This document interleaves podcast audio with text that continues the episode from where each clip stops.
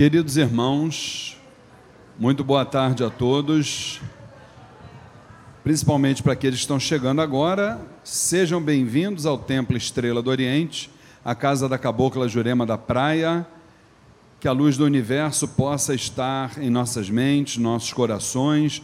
Vamos dando continuidade no primeiro workshop Sinais de Alerta Espiritualizando Almas. Lembrando que tivemos no começo do dia a palestra é, a, com, a comunicação, está vendo como é que o meu problema de idade é complicado, gente? A comunicação não violenta na transição planetária, com nosso irmão Leandro Shoas, que aqui está ainda.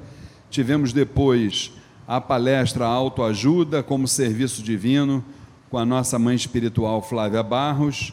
E, a partir de agora, chegou o grande momento momento que nós estamos mais uma vez, através da espiritualidade que comanda esta casa, proporcionando a vocês uma dose, é, uma dieta balanceada, denominada alimento da alma. E eu queria dizer a vocês que essa nossa palestra agora, que será a última do dia, ela começa agora às quatro horas vai até às cinco e meia da tarde, uma hora e meia direto. Eu tenho certeza absoluta que essa uma hora e meia vai passar assim, num estalar de dedos. Paramos por 15 minutos para um cafezinho e retornamos para a segunda parte, quando nós teremos uma meia hora de debate. Anotem as perguntas que vocês querem fazer para o nosso irmão Vanderlei Oliveira e tenho certeza absoluta que será um dia muito proveitoso. Por último, não esqueçam de que todos os livros da editora do Fou, pelo menos a grande maioria deles, está ali à disposição de vocês, principalmente aquele que é o tema da nossa palestra de hoje, a amorosidade nos médiums, lembrando que a gente leva de quebra como over, né? O axé, a força, a luz e o autógrafo do nosso querido Vanderlei Oliveira. E falar dele para nós é algo assim muito prazeroso, porque brincando e utilizando um termo chulo, né? Falamos com ele ainda há pouco, eu e minha esposa somos macacos de auditório daquelas transmissões maravilhosas que eles fazem a partir da casa de Pai João, dos textos que ele coloca diuturnamente e que de uma forma ou de outra vai sempre tocando no nosso eu interior e norteando a nossa vida, né? Então, este que é uma das maiores referências da casa da Cabocla Jurema da Praia, eu gostaria muito que vocês recebessem, de pé, inclusive, por favor, o nosso querido e amado, por favor, todos de pé. Sempre há a presença dos espíritos, aqueles mais conhecidos, aqueles menos conhecidos porque tudo, inclusive, que nós fazemos aqui, tem como alvo principal essa direção. Que eles são a essência daquilo que a gente faz, tanto no Espiritismo, quanto na Umbanda, eles são a essência, o alvo principal daquilo que a gente faz. Temos vários espíritos aqui conosco e eu quero falar o nome de alguns deles para vocês, para vocês poderem sentir como é essa família espiritual da, do Theo. Há um rapaz que desencarnou aqui recentemente, que está presente. Existe uma preta velha cuidando dele que chama Mãe Joana de Santarém. Existe um espírito, um chamado, que se aproximam e abrem os olhos espirituais de vocês, já que agora, além, eles estão abrindo os olhos próprios. E diversos amigos das nossas fileiras de trabalho, que cada dia mais vão se tornando aqueles, aquela, aquelas entidades que agregam ao nosso ambiente. Há uma senhora que me chama a atenção, talvez alguém muito ligado a você, de nome Guilhermina. Essa senhora, ela trata vocês com um carinho que ela é a mãe Flávia do terreiro astral de vocês. Então vocês vão pensando nessas pessoas, vão sentindo essas pessoas, vão procurando absorver esse espírito da presença deles, porque às vezes a gente atribui ao médium essa única e central responsabilidade de dedicar-se a desenhar esse astral que está em torno de nós, mas cada um de vocês, pelo coração, tem também essa presença. Cada um de vocês, pela mente, pode sentir essa presença, abraçar essas entidades e estarem convictos na fé de cada um de vocês da proximidade deles. Porque se nós continuarmos com muitas práticas, muitos estudos, muito movimento para fora, e não conseguirmos laçar com o nosso coração, envolver com o nosso coração, abraçar com a nossa alma aqueles que são o alvo da nossa doutrina, o mundo espiritual, a alma desencarnada, vai ficar faltando o essencial. Que cada vez que você estiver numa gira, cada vez que você saudar um orixá, uma entidade, procura senti-la. Não é só o Luiz que recebe o espírito X, Y. Não é só a mãe que recebe o espírito X, Y. Eles irradiam de forma de uma filtragem mais fiel através deles, mas eles formam com uma egrégora de espíritos muito grande a família espiritual de vocês. Às vezes os médiums olham para nós que já temos um pouco mais de experiência ou que é um pai de santo, ou que é um líder espiritual, e fala: Como eu queria sentir e ver o que eles veem. Você pode. Você pode. Comece a treinar isso. Comece a treinar na sua casa, ter o seu congazinho particular, onde você identifica a energia do seu orixá, a energia da sua entidade todos os dias antes de dormir, antes de sair de casa, antes de avançar na sua experiência do dia a dia. E outra, hein? Não fique achando que curso de desenvolvimento mediúnico, não sei como é que é chamado aqui, eu particularmente não sou muito adepto dessa terminologia, eu gosto de cursos de educação mediúnica para você desenvolver a sua habilidade de se comunicar com o mundo espiritual. Não pense que esses cursos vão te ensinar isso eles vão te dar um toque. Mas relação com o mundo espiritual é um processo de você desejar estar com eles, tanto quanto eles desejam estar conosco. Estão aqui, quem é que chamou alguém? Quem é que chamou a dona Guilhermina? Quem é que chamou o Tranca-Rua? Quem é que chamou esse rapaz que partiu daqui a pouco tempo? Quem é que buscou essa preta velha? Muitas vezes eles não foram chamados por vocês, eles estão aqui chamando vocês. Então feche os seus olhos nesse momento, feche. E sinta a sua família espiritual. Sinta as entidades que você tem afeição por ela. Se você não conhece ainda algum desses, dessas entidades ligada a você, diga assim para ela: Olá, o Vanderlei me disse que você está aqui, então eu quero acreditar nisso nesse instante, quero te sentir. Me dê um abraço, me dê um pensamento, me dê uma emoção. Eu estou com a minha mente e o meu coração de médium aberto nesse instante para vocês. Diga alguma coisa para mim, por favor.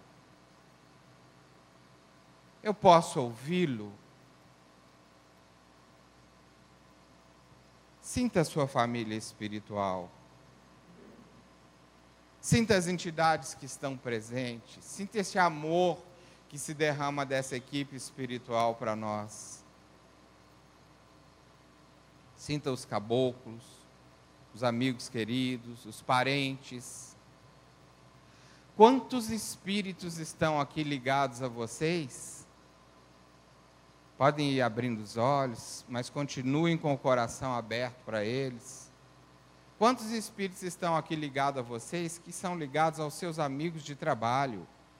pedindo pelo amor de Deus por eles, porque eles não estão bem. Ligados aos seus vizinhos, pedindo pelo amor de Deus por eles, porque eles estão atormentados. Ligados aos seus parentes, até distantes, pedindo oração, pedindo ajuda, pedindo apoio. Você acha que você não pode fazer isso? Acender aquela sua velhinha por esse colega de trabalho que você vê que não está bem. Trazê-lo aqui é mais fácil, mas você pode vibrar com as entidades que querem o bem dele. Essas entidades estão aqui nessa hora. A lógica seria, cara, não seria que ele deveria estar olhando o meu colega que não está bem? Não, mas ele está aqui para dizer que ele conta com você. Essa é a realidade desse mundo espiritual que está nos cercando aqui agora. Então, e dizer: quem está aí? Faça isso agora, feche os seus olhos. Quem está aí? Converse com seus protetores.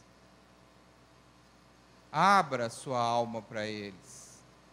Você que os cultua nos rituais, nas práticas, na casa de Tel, no templo de Tel, Abra seu coração, transforme o seu coração num tel. Isso te pertence. Isso é seu. Isso é habilidade que você pode. Pode pedir para ele alguma coisa. Não tenha vergonha. Fale com ele.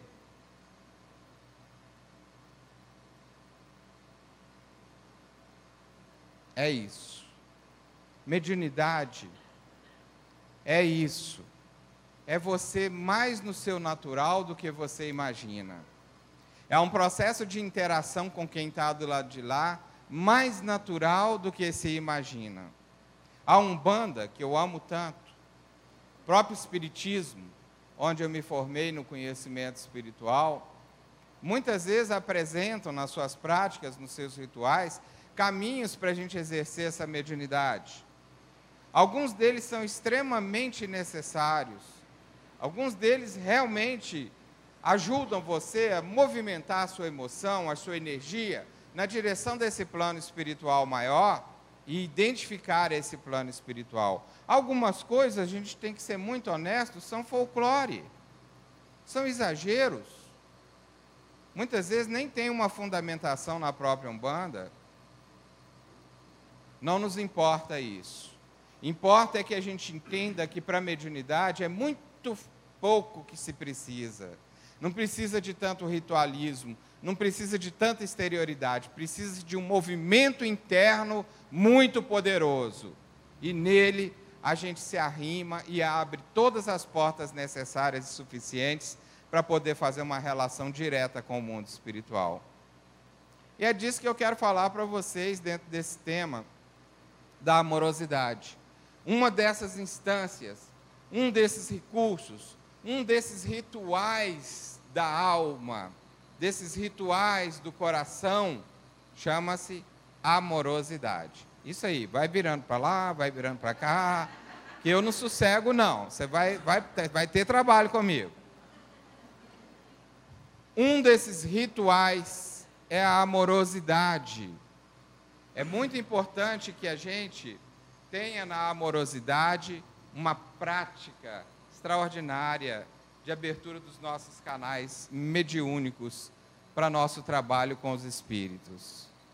Você que acende sua velhinha, que faz seu amaci, que faz todo um ritual para você abrir o seu coronário, abrir suas fontes espirituais superiores, entenda bem, se toda essa ritualística não vier acompanhada dos rituais internos emocionais, você perde campo, você perde força. A força, aliás, desses rituais está no desenvolvimento interior da prática emocional. A amorosidade é uma delas. Nós vamos ver nesse termo amorosidade muita coisa importante para os médiums.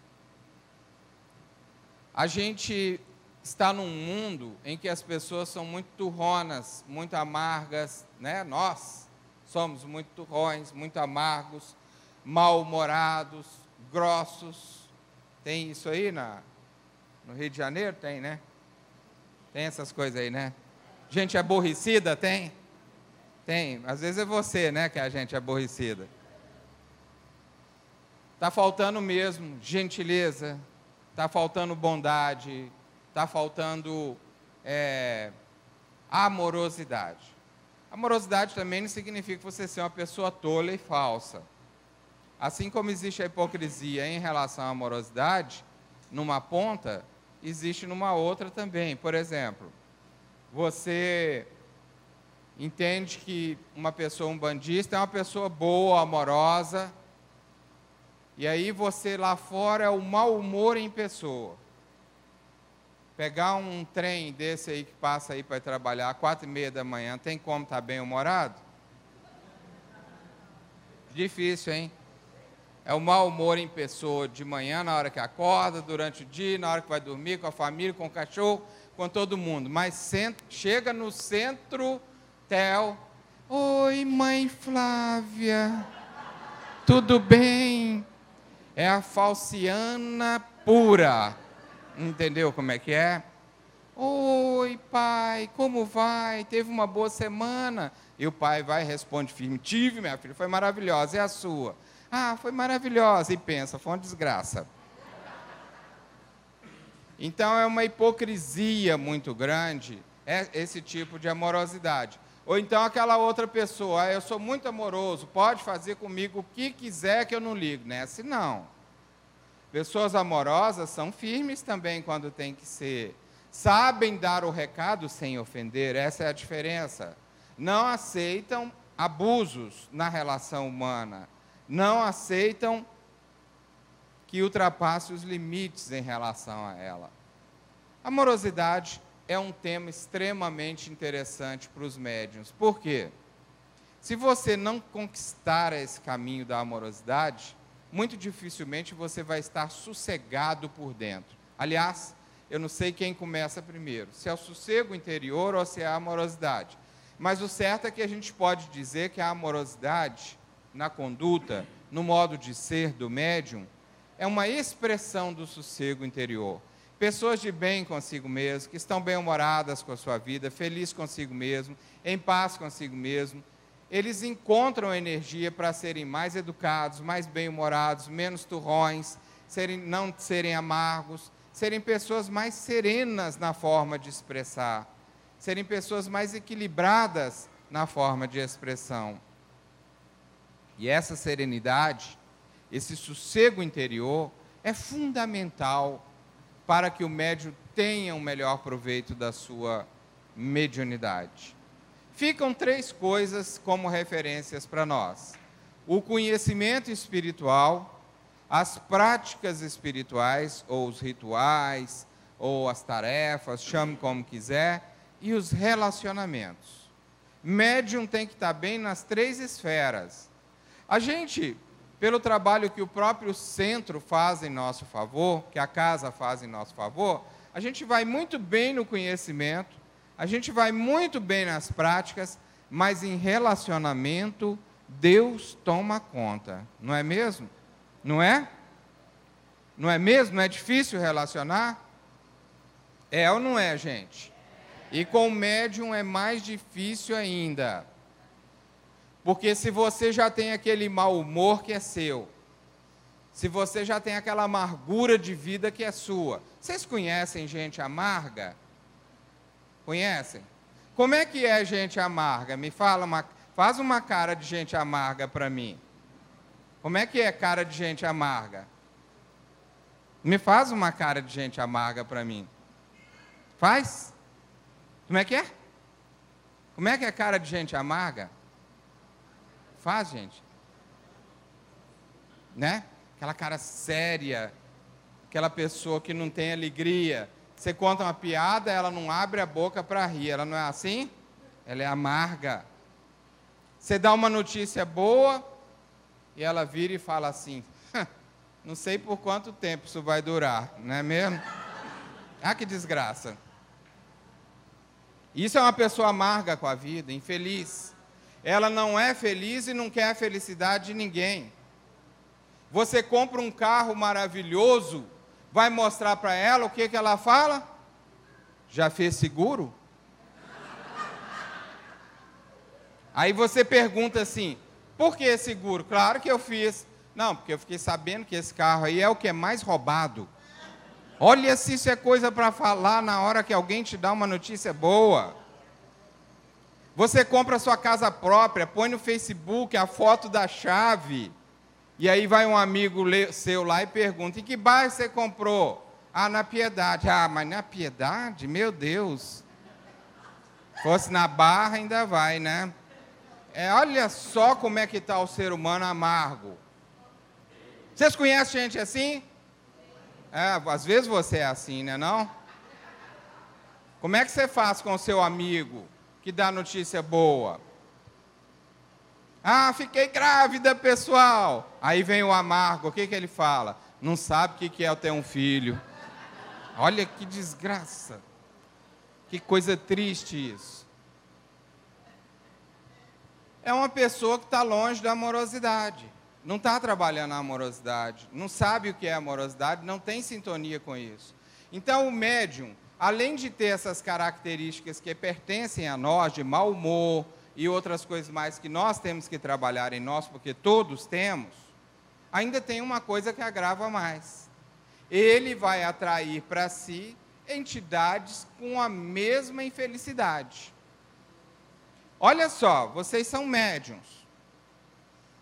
Olha só qual que é que está sendo a grande luta dos médiums no momento. Nós temos no plano físico, eu já contei isso aqui, para cada pessoa, cinco desencarnados.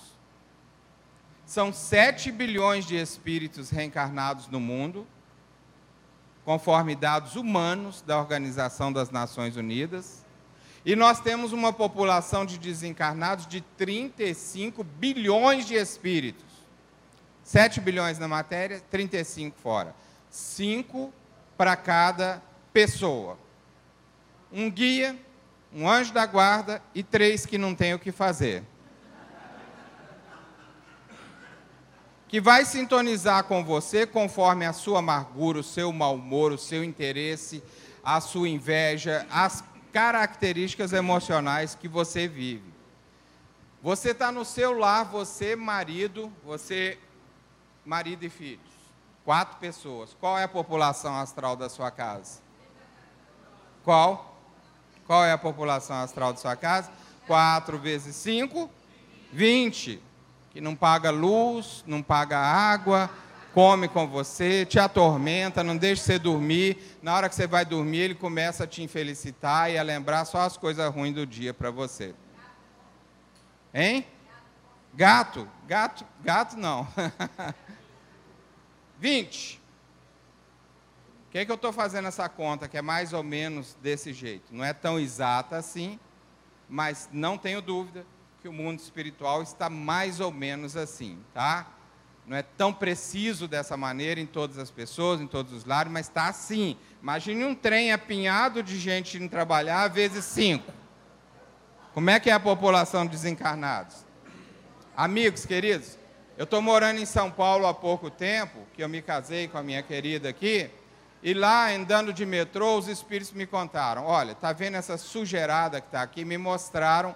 O metrô é bonitinho, limpinho no, no, no, plano físico, mas no plano astral, Jesus de Nazaré.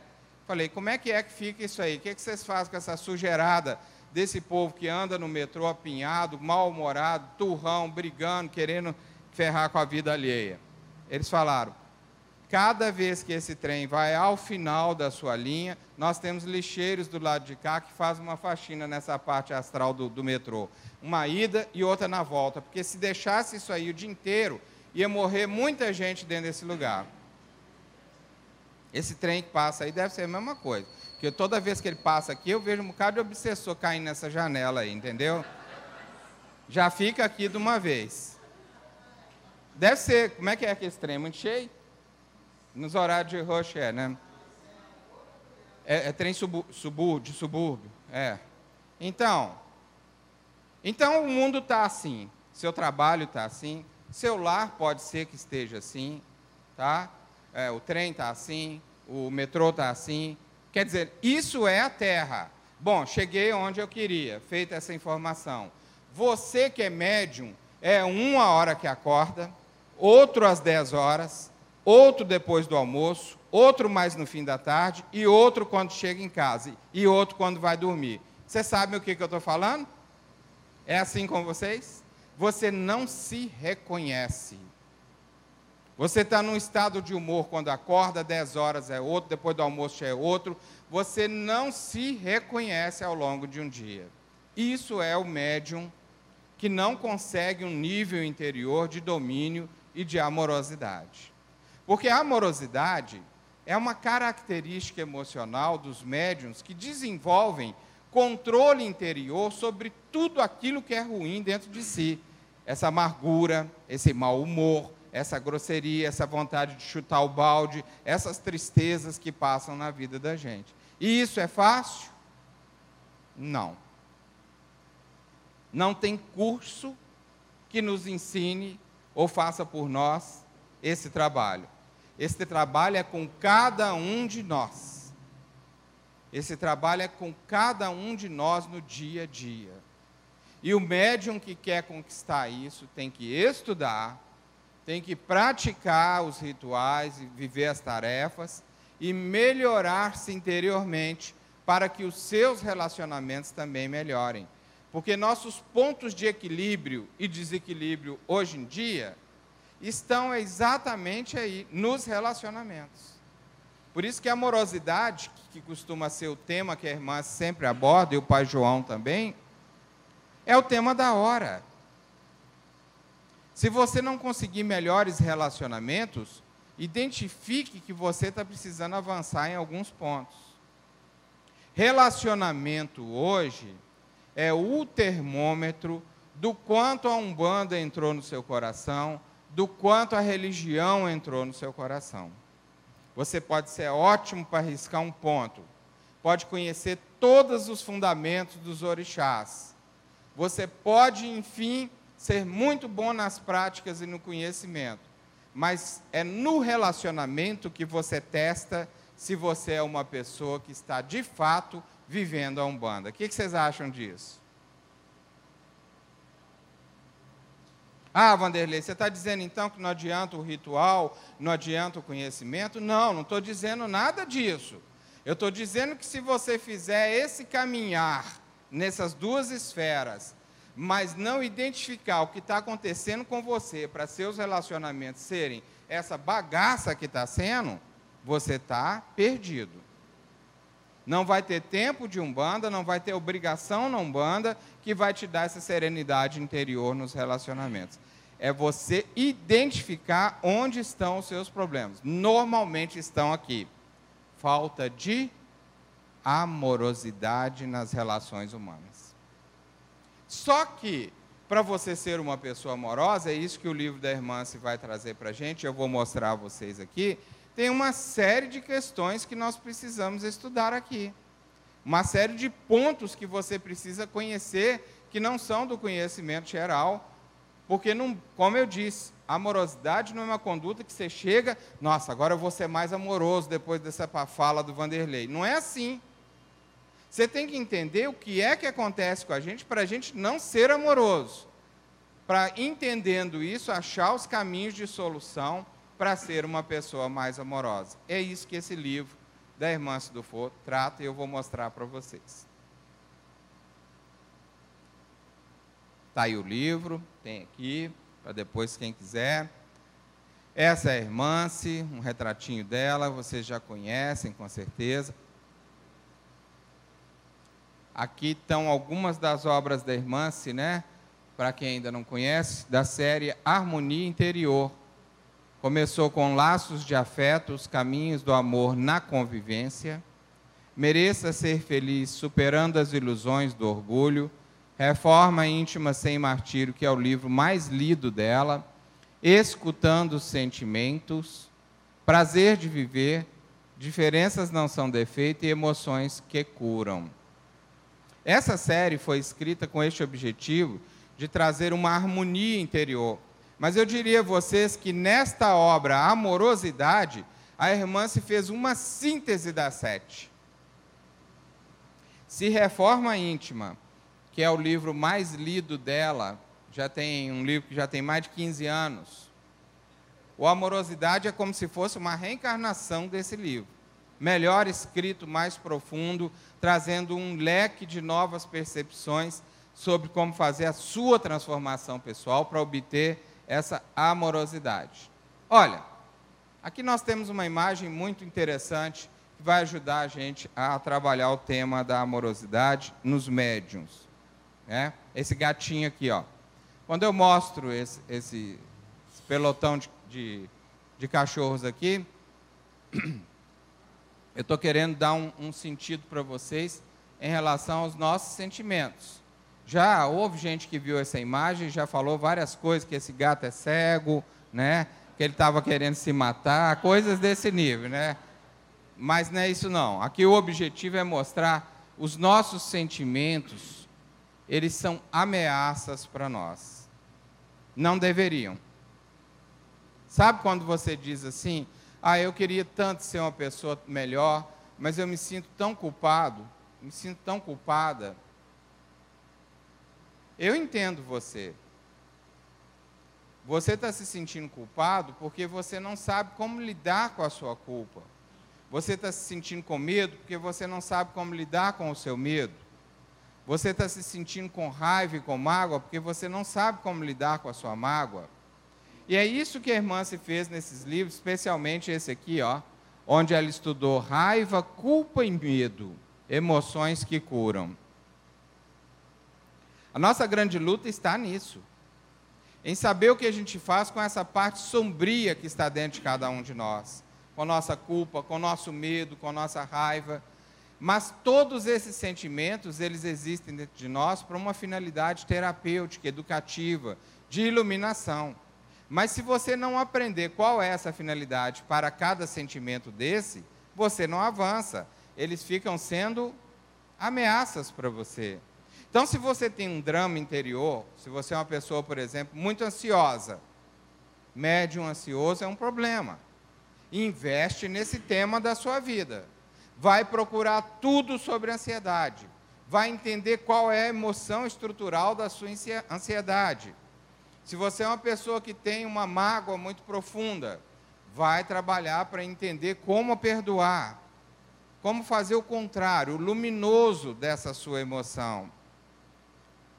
Enquanto você deixa esses sentimentos dentro de você te desanimando, tirando sua energia, derrotando a você, e muitas vezes o que é pior, você como médium, responsabilizando os espíritos pelo que você está sentindo e que é seu. Você está num processo de fuga. Os médiums fazem muito isso. Nossa, eu estou sentindo um medo tão grande como eu nunca senti. Como eu sou médium, com certeza tem um obsessor comigo. Necessariamente não. É muito importante que você, quando sentir algo a respeito da sua vida emocional, assuma isso como sendo seu. Primeiramente, como sendo seu. Uma dor sua. Não importa se ela é mais intensa, como ela nunca veio na sua vida, ela é sua. Ela é sua e está surgindo naquele limite porque você precisa trabalhar aquilo. Sua mente, na verdade, está te enviando uma dose maior daquele sentimento para você resolver aquilo logo, dizendo: ó, oh, resolva isso rápido. Isso está arruinando sua vida. Não faz sentido? Mas não. Quando você sente essa dor num nível mais intenso, você acha que é obsessor, que é, é espiritual, que é um processo que não tem nada a ver com você. É muito importante você mergulhar nos seus próprios sentimentos e identificar esse processo dentro de você. Nossos sentimentos não podem ser ameaças. Nós somos turrões, amargos, mal-humorados, pessoas que desequilibramos por isso, porque não estamos dando conta dessas emoções dentro de nós. A gente não quer sentir determinadas coisas, mas sente. Porque a questão não é deixar de sentir. A questão, ao contrário, é entrar em conexão com essas emoções saber o que elas querem te dizer. É entrar em conexão com essas emoções e entender qual é o recado da sua vida emocional. Hermance nos fez um favor extraordinário nas suas obras.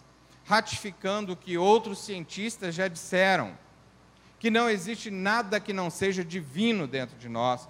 Sua culpa é muito importante para o seu crescimento. Seu medo é muito importante para o seu crescimento. Sua raiva é um sentimento extraordinário para você trabalhar coisas dentro de você. Seu orgulho é fundamental para o seu processo de crescimento pessoal. E nós trabalhamos nas ordens espirituais muitas vezes com a ideia de precisamos eliminar esses sentimentos dentro de nós. Não é por aí. É transformar, é conquistar, é fazer conexão e elevar esses sentimentos a níveis melhores. E isso tem jeito.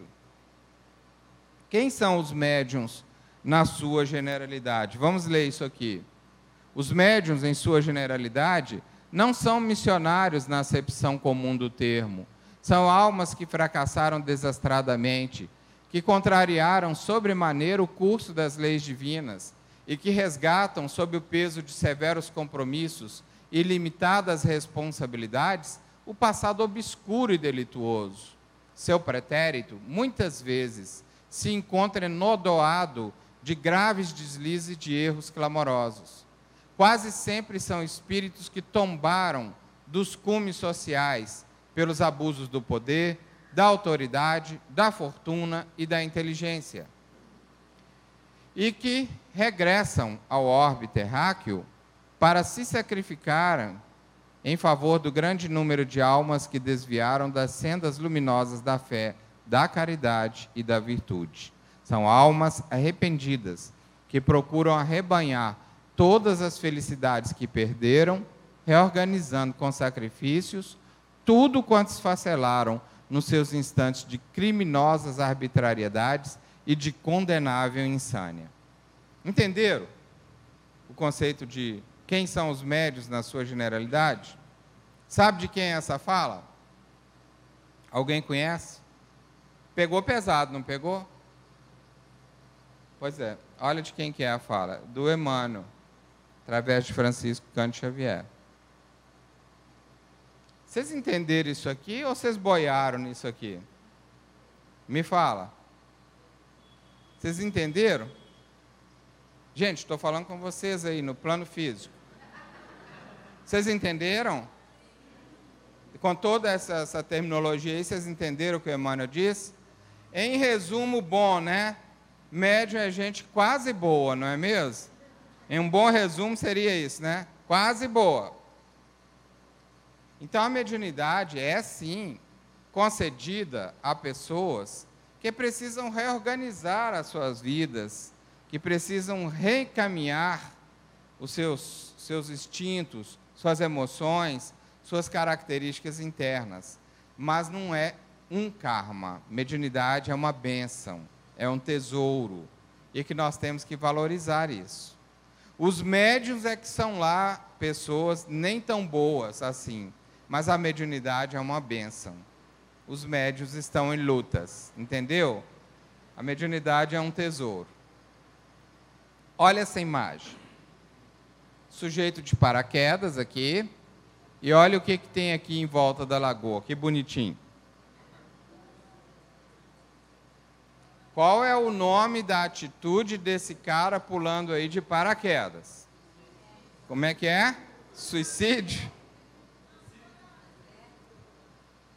É uma das piores imperfeições morais do ser humano. Qual que é? Medo? Como? Quem está falando que eu não estou vendo? É o quê? Erro? Ego? Ego. Ego, tá. Ego não é bem uma imperfeição. Ego é uma parte da vida mental onde resistem, existem várias imperfeições. Vamos definir isso com uma terminologia: imperfeição moral. Eu quero saber qual é essa imperfeição.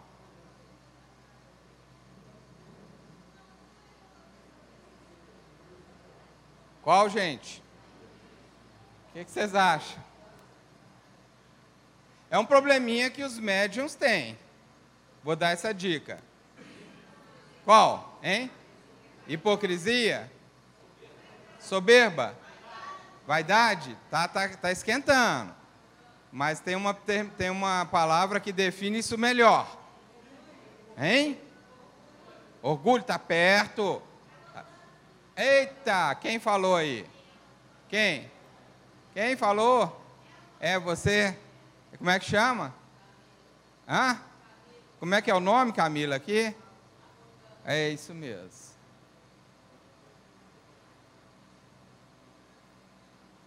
No livro Escutando Sentimentos, quem já leu e estudou aqui, Escutando Sentimentos? Meu Deus, ninguém. Eu não acredito nisso. Não filma essa parte aí, não.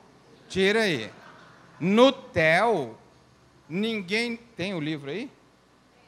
Pega aí para mim, por favor. Ninguém estudou o Escutando Sentimentos. Vocês não sabem o que estão perdendo. Ainda estamos no mereça ser feliz então, ainda. Ah, estão, na, estão na, na sequência. Mas vão chegar lá. E se quiserem estudar em particular, este aqui, ó. Para mim é o melhor livro de Irmã for. Para mim, como pessoa, não como médium. Como médium, eu acho que Reforma Íntima Sem Martírio é, é incomparável. Mas para mim, o que mais me ajudou, o que me transformou, o que me fez uma pessoa melhor foi esse aqui. Tem dois capítulos aqui, dois, dois capítulos com o título Estudando a Arrogância. Estudando a Arrogância 1 e Estudando a Arrogância 2. Se você não identifica a arrogância em você, você está com um problema muito sério. E é bem fácil da gente não identificar. Você pode falar assim com uma pessoa: ah, eu sou qualquer coisa, mas arrogante não. Deixa eu dar uma má notícia para você. Qualquer coisa tem relação com arrogância. Pode falar uma imperfeição para mim, por favor, fala. Qualquer uma. Vamos lá. Hein? Orgulho é filho direto, primogênito da arrogância. Que mais? Vaidade é neta direta, primogênita da arrogância. Você não pode falar assim, ah, eu sou muito vaidoso, mas graças a Deus arrogante não. Se você não estudar a arrogância, tem dois gráficos no livro, nesses capítulos que eu citei. Você não entende nada de reforma íntima. Se você não identifica a arrogância em você, você está perdendo um tempo enorme na sua reforma íntima. Vai por mim, acredita nisso. É uma grande dica que eu estou dando. Mergulha nesse estudo. Não espera chegar a aula da, do, do Escutando Sentimentos. Já vai estudando. Os gráficos estão lá, é fácil de entender, nós sempre fazemos coisas para todo mundo poder entender sozinho. Se você não identificar a arrogância em você, principalmente você que é médium, que tem muito a ver com o que você falou, arrogância, muito a ver com ego, entendeu? Nós não vamos conseguir amorosidade na nossa vida. E a amorosidade é a nossa fonte de equilíbrio e proteção. Equilíbrio e proteção não tem obsessor que aguenta o patuar da amorosidade. Não tem. Não tem. Quer proteção contra mandinga, contra feitiço, contra um monte de coisa? Alinhe a sua vida interior e emocional com a amorosidade. Aliás, opa, vai cair, ela está quebrando, é melhor você trocar. Falta de amorosidade. Eita. Tá bom, mas ela te deu o aviso, né? Não te jogou no chão, não foi muito arrogante. Tá ótimo, essa cadeira tá de parabéns. Muito obrigado, minha irmã. Bom finados para você. É, amorosidade é uma linha de equilíbrio interior que eu não vou poder aprofundar isso aqui, onde todos os seus corpos estão alinhados. E o feitiço e a magia só entram em gente que tem corpo desalinhado. Estou falando grego? Não, né? Vocês estudam isso, ok? Ah, gosto de falar para um bandista por isso, que é magia pura. Agora eu quero que vocês me respondam como magos. O que é que desalinha corpos? Hã? O que é que desalinha corpos para o feitiço pegar em você? que é que desalinha corpos para a magia te atacar na sua vida, travar a sua vida amorosa, travar a sua vida financeira, da unha encravada, entendeu? Que mais que, que macumba pode fazer? Hein? Que, que magia pode fazer? Um colosso de coisa. Infeccionar, fazer um colosso de coisa ruim, cair cabelo, aparecer pé de galinha, um colosso de coisa magia faz. Que, que é que faz desalinhar corpos para essa coiseira toda acontecer na sua vida? Hein? Hein? Pensamentos negativos. que mais? Sentimentos negativos. Gosto mais disso. E sentimentos negativos são perceptíveis onde? O que, que eu disse aqui que os nossos maiores problemas não são conhecimento e nem práticas. Onde nós temos problemas? Nos relacionamentos. Então, sabe aquela pessoa, o pai João já disse isso muito claro no Fala Preto Velho, que você fica assim, ah, eu tenho certeza quem é que está me mandando aquela mandinga. Sabe, a gente fala assim, meia macumbeira, né? Eu tenho certeza. O, o, o macumbeiro, ele tem sempre a certeza. E fica nessa postura, né? Eu sei quem é que está me mandando a mandinga. E o pé já vai. Olha, olha, vamos fazer o jeito, olha o jeito do pé. Eu tenho certeza eu sei quem é que está me mandando. Ao pé. O pé denuncia tudo. Pede, pede algum, né? O, o macumbeiro é disso. Aí vem para João e joga a gente no chão com a seguinte colocação: Você não tem que ter certeza de nada e ficar julgando os outros. Você tem que entender por que, que a mandinga do outro está pegando em você. Você não tem que ficar julgando quem é que está tentando te derrotar, não, porque eu tenho uma má notícia para você, de novo. Por uns 200 anos nós ainda vamos ter gente fazendo mandinga contra a gente nessa terra. Então o que, que você tem que aprender? A se proteger. Como é que protege? Descobrindo o que, que você está abrindo na sua alma para o feitiço te arrasar. Tá bom isso ou não? Hein? Ah, eu vou lá com o pai fazer uma gira, fazer um trabalho especial, porque não está fácil não, está muito pesado. Estão jogando muita coisa contra mim. Aí a pessoa fica naquela posição de coitado. A questão não é só fazer o trabalho, a questão é, e agora, vamos descobrir, o que, que você está abrindo para essa coiseira toda entrar em você? Faz sentido para vocês? Então, nada de pezinho, eu sei quem é, eu sei quem é, porque no fundo, o maior arrasador da sua vida, o maior macumbeiro que está te prejudicando, é você mesmo, com esse seu pezinho, entendeu como é que é? É você que é seu maior inimigo. Médium tem que fazer o seguinte: está vindo um tiro de algum lugar. Lembra desse post que eu coloquei no meu Facebook? Vou repetir a história para quem não leu. Quando eu comecei no Espiritismo, bem novo, com 19 anos, eu fui informado que eu precisava estudar para acabar com as minhas obsessões, porque eles viram uma multidão de espíritos querendo acabar com a minha vida. Muito novinho. Aí eu fui e fiquei firme no estudo, uns dois anos já firme no estudo, e aquilo não passava, então um dia eu perguntei, né, para eles, eles falaram assim: olha, ainda não passou a obsessão, pelo contrário, está até piorando. Eu falei, uai, Só porque eu estou estudando? É, porque você está adquirindo mais responsabilidade, mais conhecimento. O que, que eu tenho que fazer então? Entra na reforma íntima. Ah, que bom. E aí eu entrei na reforma íntima. Aí sim, depois de uns cinco anos estudando reforma íntima, eu perguntei para os espíritos de novo, como é que está aí? Porque eu não estou sentindo bem, não. Eles falaram, está pior um pouquinho, mas bem pior do que você. Eles vão estar tá cada vez mais na sua vida porque Dona Maria Modesta Cravo tem ensinado essa versão de obsessão para nós, muito moderna e muito mais iluminada. Ter obsessão é chique. É. A gente está querendo se livrar de obsessão. A hora que você morrer, que você vai perder essa matéria, você vai ver o que, é que um obsessor passa. Você vai ver que dor é estar fora do corpo. Então, se você está na matéria, não importa em que condição você esteja, a menos que você esteja profundamente doente mental, totalmente inabilitado para qualquer ação no bem, fora essa condição, seja em que condição for, você está melhor do que quem está desencarnado. Estar com matéria, estar com corpo, é estar em vantagem em relação aos outros. Allan Kardec trouxe isso, e eu já vi várias vezes espíritos me dizendo: eu morro de inveja de você que está na matéria. Vocês sabiam disso?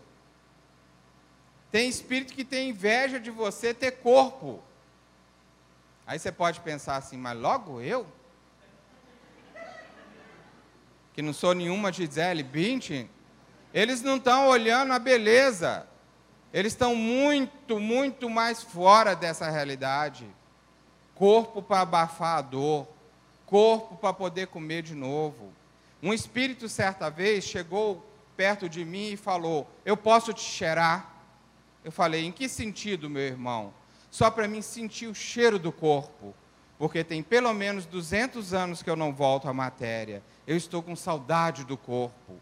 Eu estou com saudade do calor do sangue. Eu posso ficar perto do seu corpo? E eu incorporei esse espírito.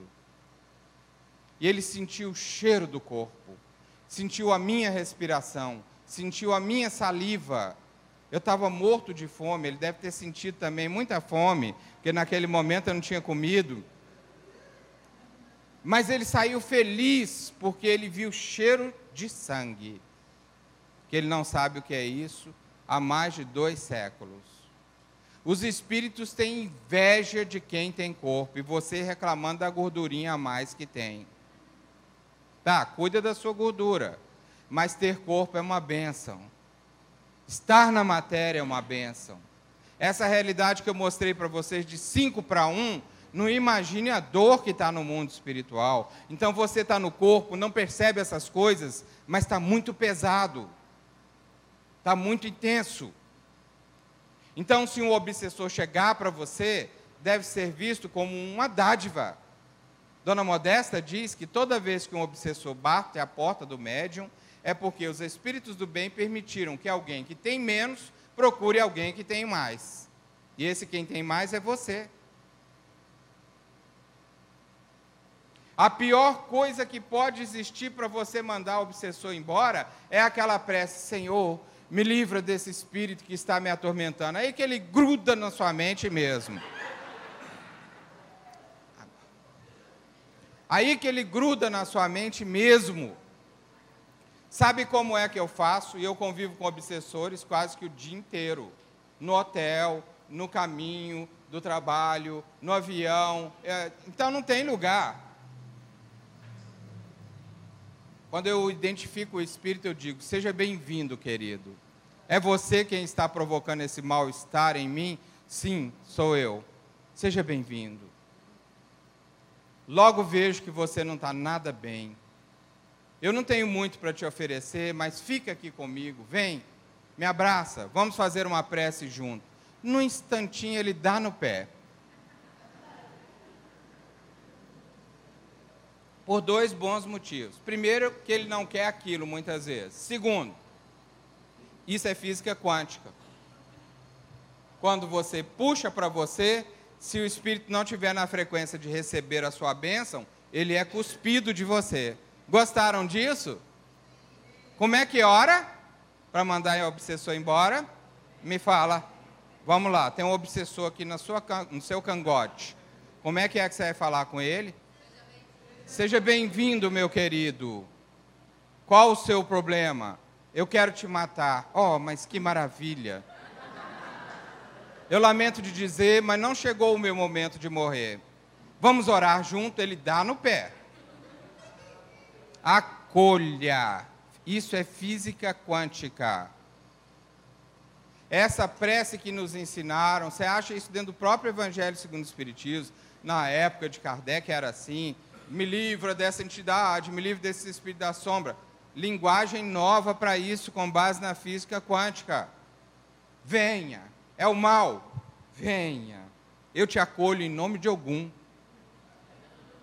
Eu te acolho com o Pai Oxalá na minha cabeça, algum no meu coração e mais um seis de pendurado aí. Pronto. Ó, se ele não for embora, você fala, eu esqueci de falar, tem o Exu Tranca-Rua também comigo. dá no pé na hora. Ou, se ele não for embora, você vai diluir a sombra e a dor dele. E ele vai aceitar estar com você por um instante. E essa é a missão do médium, não é espantar o obsessor, é limpar a humanidade. Ah, Vanderlei, mas você já tem não sei quantos anos de mediunidade, você pode fazer isso. Para com esse vitimismo. Se você quiser fazer isso agora, você pode. É uma questão de colocar no seu coração essa versão nova de obsessão. Que obsessão não é um problema. Problemas são as nossas dores emocionais. Essa arrogância que a gente tem de achar que a gente é bom demais. Obsessor é uma bênção. Você está recebendo os seus obsessores como filho em casa. Você está recebendo os seus obsessores como neto em casa. São tão ruins assim? Nem sempre. Depende da qualidade da criatura. Tem alguns meninos que estão nascendo que Deus toma conta. Mas eu digo uma coisa para você: é preferível ele aqui aos seus olhos do que do lado de lá. Aqui você tem mais como fazer alguma coisa por ele.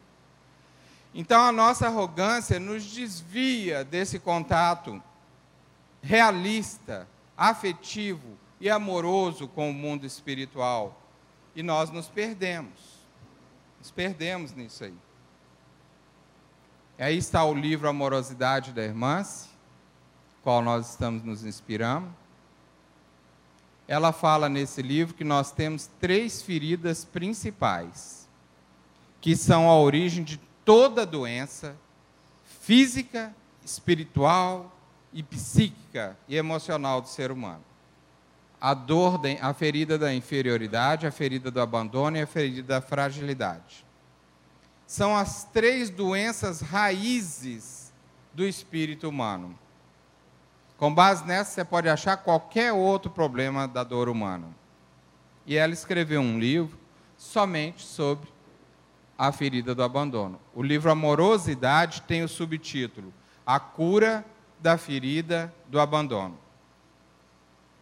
Eu vou mostrar isso num gráfico por quê para vocês. Segundo ela, essas três feridas juntas formam o que há de mais comum no ser humano nesse planeta: o sentimento de que você não merece o bem, o sentimento de que você não merece ser feliz, a sensação de desmerecimento.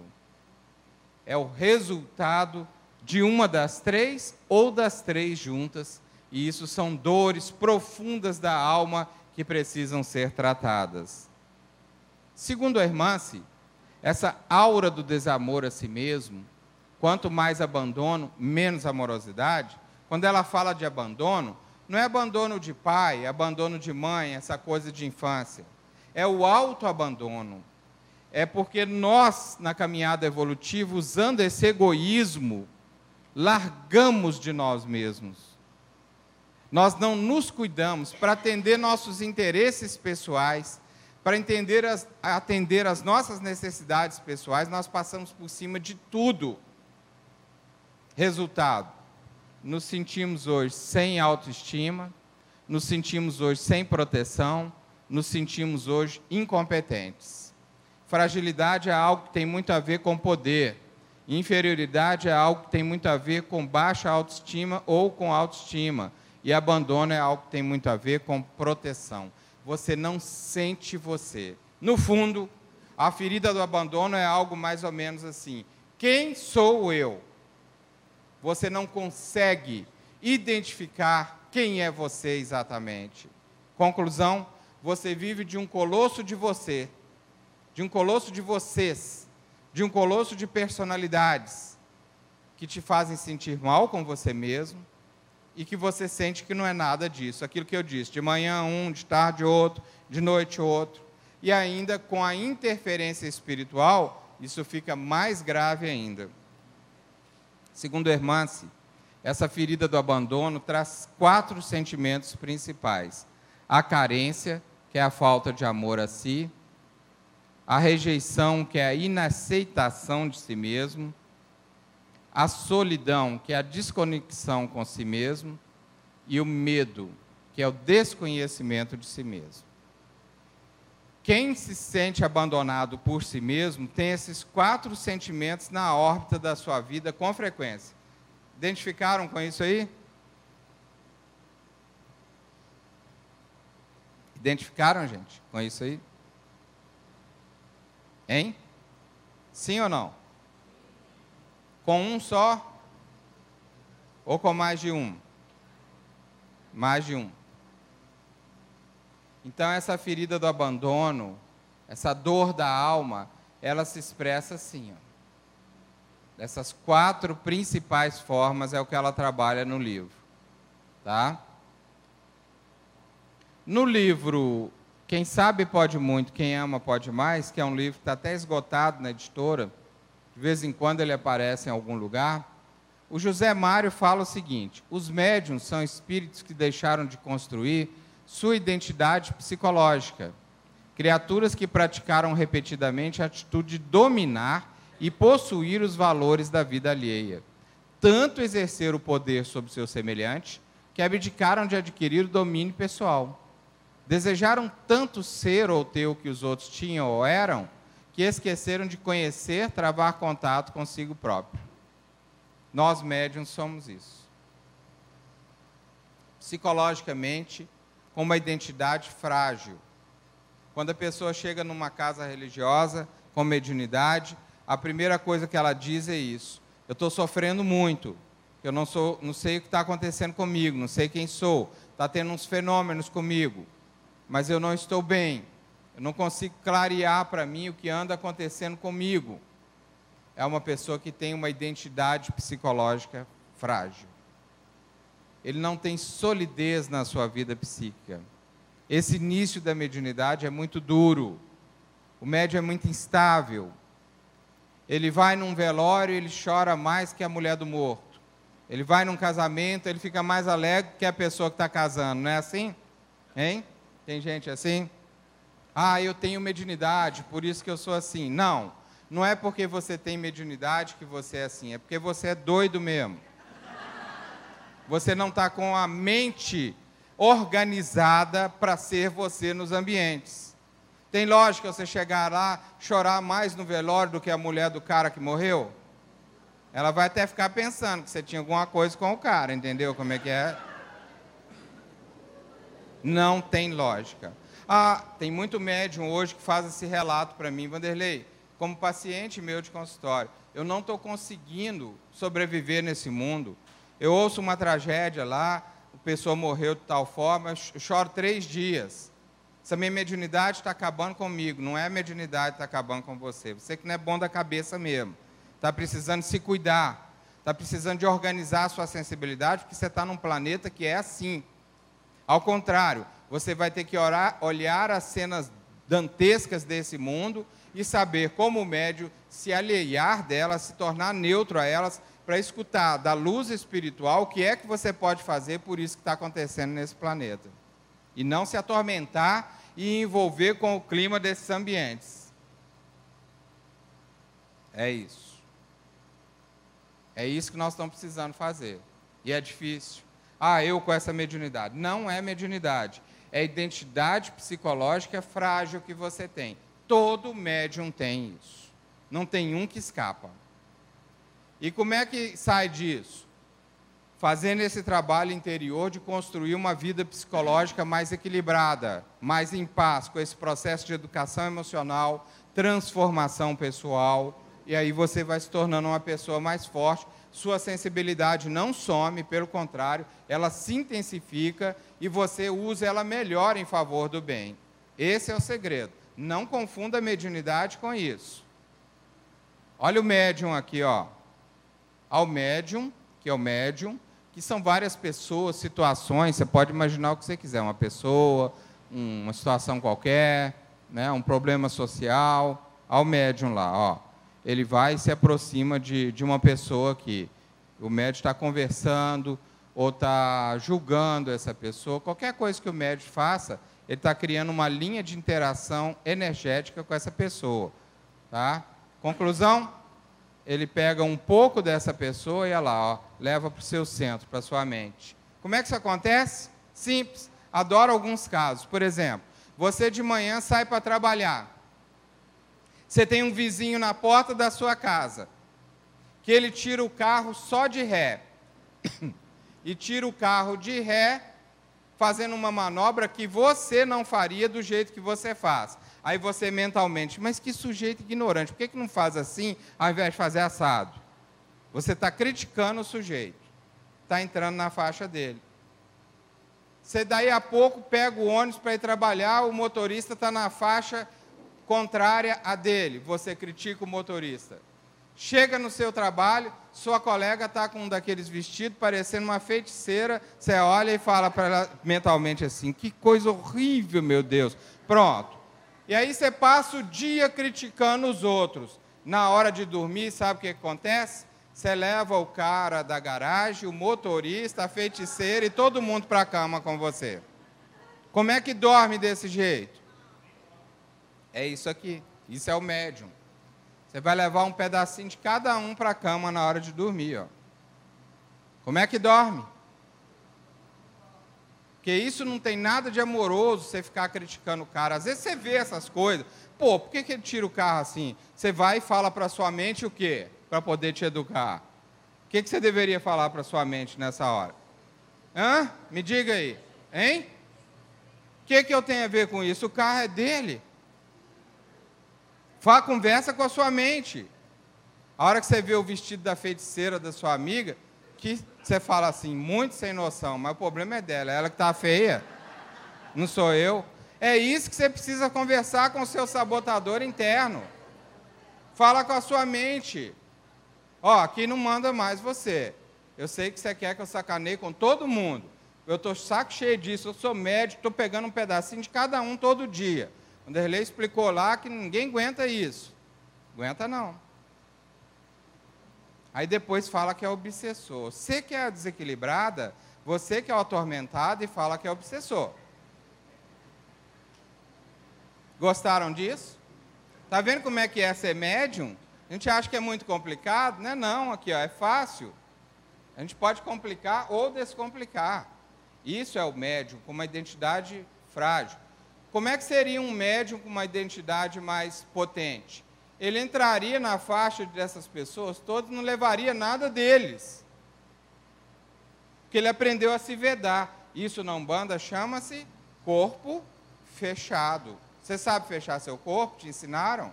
Tem mandinga para isso. Mas melhor do que a mandinga, para sustentar a mandinga, você tem que aprender ritual emocional.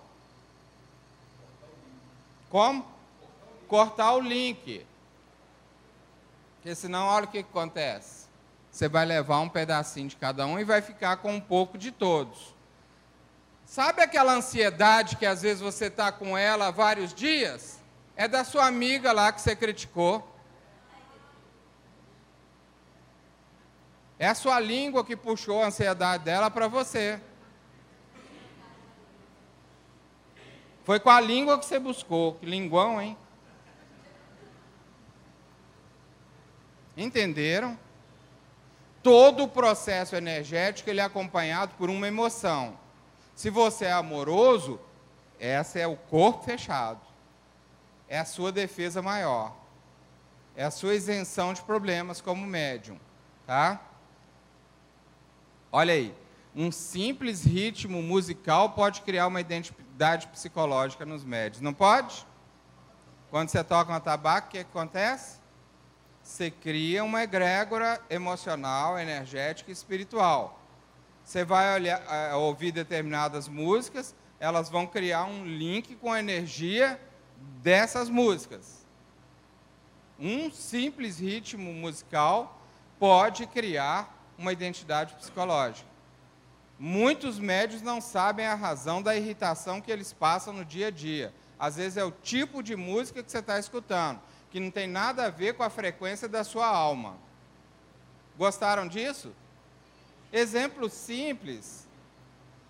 O médium com Jesus, a construção da identidade psicológica, processo de individuação. Individuação é um termo científico que você pode colocar no lugar o, o, o termo umbandista, corpo fechado.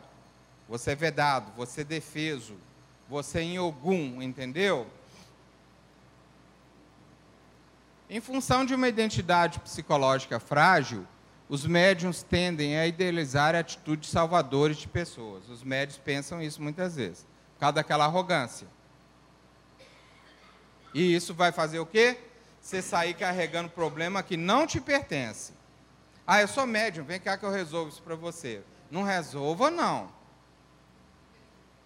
Médium não resolve nada para ninguém. É grégora de grupo, sob regência das, da, das vibrações de orixás e entidades, nós podemos intervir sim na vida dessa pessoa, mas sozinho não faça isso. Até você ter muita maturidade. Muita maturidade. Eu aconselho uns 30 anos de exercício mediúnico, depois você faz isso sozinho. Se a vida te abrir campo para isso. Aliás, eu costumo dizer, médium que pensa em ser muito produtivo, com segurança, com menos de 10 anos, não sabe nada, não entendeu nada. Pensa em 10 anos para você amadurecer. Depois mais 10 para você dar um passo. 30 para dar dois. Se depois de 30 os espíritos não te chamaram para uma tarefa maior, é porque ainda falta alguma coisa. Vai para os 40. Mediunidade funciona assim. O vestibular do mundo espiritual é de 10 em 10 anos. Daqui a 10 anos eles vêm aplicar em você um teste. Vamos ver como é que está o Vanderlei. Será que ele está melhor? Já parou de criticar o cara da garagem e tal? Como é que está? Como é que está a língua? 10 em 10 anos é um vestibular daqueles. Se a gente passar, tiver melhorado, a gente é promovido a novas condições de trabalho. Eles abrem um pouco mais nossa sensibilidade mediúnica, destinam a nós trabalhos específicos para a gente desenvolver, e assim vai. Não queira as coisas antes da época, não, porque o que tem de gente aí querendo ser pai de santo com seis dias, com seis meses, entendeu? Quanto tempo você gastou para chegar onde você chegou? 30 anos, 40 anos? Esse ano estou completando 41 anos de 40, Umbanda. É, nós somos dessa geração. Eu nem acho que os mais jovens vão precisar de tanto tempo igual a gente, não. Mas não pense em menos de 10 anos para você produzir mediunicamente com segurança. Até lá, obedeça. Escutaram isso? Obedeça os pais. Obediência é uma das grandes virtudes dos médios. E hoje em dia ninguém quer obedecer porcaria nenhuma. Todo mundo só quer questionar, pega o pai Google do Aruanda, entendeu? E vai sair por aí detonando. É postura. Postura com amorosidade. Eu não sou esse, estupete empinado aí que eu fiz cena aqui para vocês, não. Sou muito amoroso. Mas eu mando os outros para o inferno facinho, com a maior elegância. Com a maior elegância. Entendeu? E a pessoa às vezes deixa de ir, ela prefere me ouvir. Por quê? Porque eu fiz com amorosidade, com carinho, falei uma verdade bendita, com equilíbrio, com assertividade, mas falei. Por que, que não está indo aqui, hein? Desencarnou o, o, o negócio aqui. Parou, né? Tá, vê aí o que, que houve. Passa um aí para mim, por favor. Passa um, um, uma frase para mim. Isso que enquanto você olha eu vou falando. A respeito desse tema, é necessário compreender que ninguém é capaz de salvar ninguém. Ninguém muda a quem não quer ser mudado. E que o sentimento predominante nessa atitude é a inferioridade. Em função dessa identidade psicológica frágil, o médium tende a identificar-se com papéis em sua vida, afastando-se de si mesmo. Que papéis são esses em sua vida?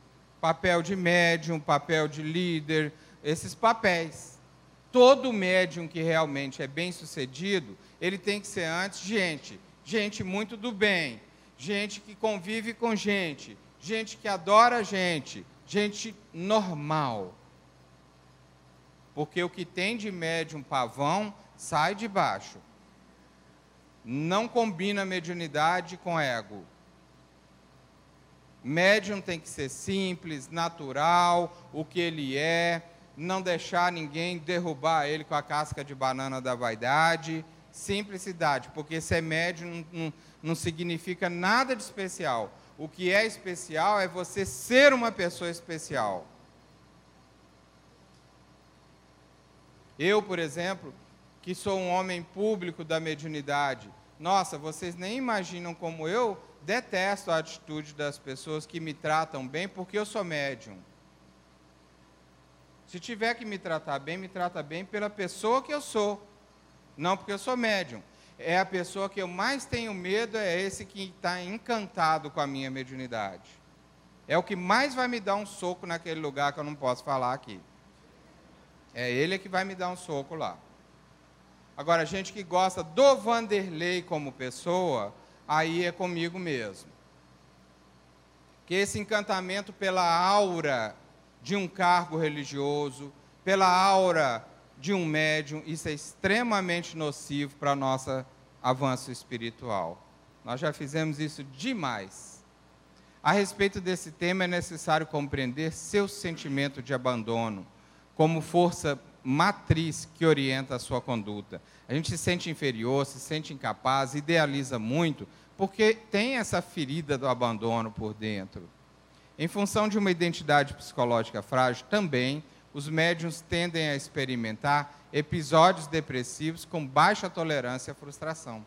Por conta dessa falta de uma identidade psicológica forte, a depressão é uma coisa muito comum nos médiums. Também a respeito desse tema é importante perceber que o sentimento de fragilidade o faz experimentar a sensação constante de incapacidade. Tudo isso em função de uma identidade psicológica frágil. Não é obsessão, não é mediunidade que faz isso. É uma identidade psicológica que ainda não está forte, não está suficientemente trabalhada para superar as forças do ambiente e largo desenvolvimento moral. Na ausência desses fatores, possuir uma mediunidade pujante é uma prova dolorosa. Médium que não tem maturidade emocional vai sofrer muito. Raríssimos médiums vieram prontos para o exercício mediúnico impecável.